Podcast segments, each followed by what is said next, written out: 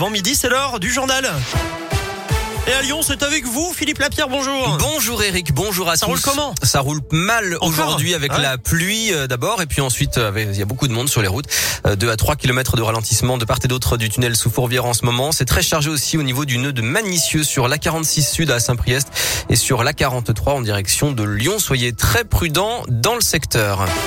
À la une, à Lyon, pour la sécurité, les salaires et les conditions de travail. Les conducteurs des transports en commun lyonnais sont en grève ce lundi. 46 lignes de bus et les trams T5 et T7 sont à l'arrêt. Par ailleurs, la SNCF annonce le retour à la normale après des pannes de signalisation ce matin entre Lyon, Satonnet et Roanne.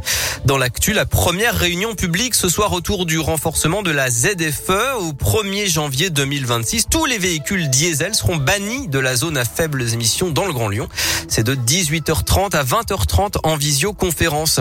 Il laisse sa fille de 8 ans pour sortir en boîte de nuit. Un père est poursuivi pour délaissement de mineurs à Bourg-en-Bresse dans l'Ain. Ce week-end, sa fille a été trouvée à 5 heures du matin par un équipage de police secours, pieds nus, errant dans la rue en pyjama sous la pluie.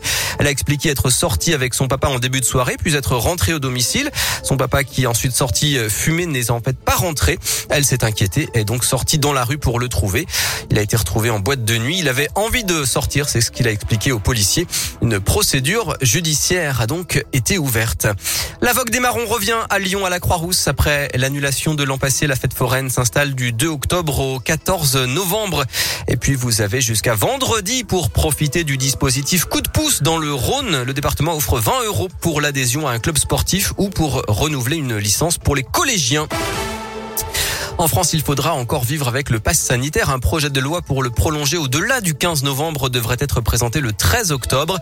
Mais le gouvernement va quand même lâcher du lest puisque l'épidémie de Covid recule. Un conseil de défense prévu mercredi pourrait instaurer un pass sanitaire local.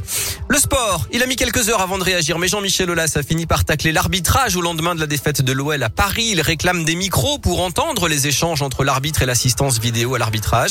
Le PSG hier a égalisé sur un penalty litigieux avant de marquer le but du 2-1 à la dernière minute. Une faute sifflée contre le jeune défenseur Malo Gusto, 18 ans sur Neymar. Pour l'entraîneur Peter Bosch, c'est une injustice. Honnêtement, quand moi j'étais au bord du terrain et je vois ça, j'ai dit Ah, Malo, 18 ans, jeune joueur, il fait un tacle dans le 18. Tout de suite après le match, j'ai regardé aux vidéos et c'était pas du tout un faute de Malo. C'était une faute de Neymar qui a mis son main sur son dos. Malo, il peut rien faire là. C'était pas un penalty, 100%. Et je comprends peut-être l'arbitre ne peut pas voir ça, c'est possible, mais le VAR qui a toutes les images, c'est une erreur. Voilà, cruel pour l'OL qui se retrouve donc 9 du classement.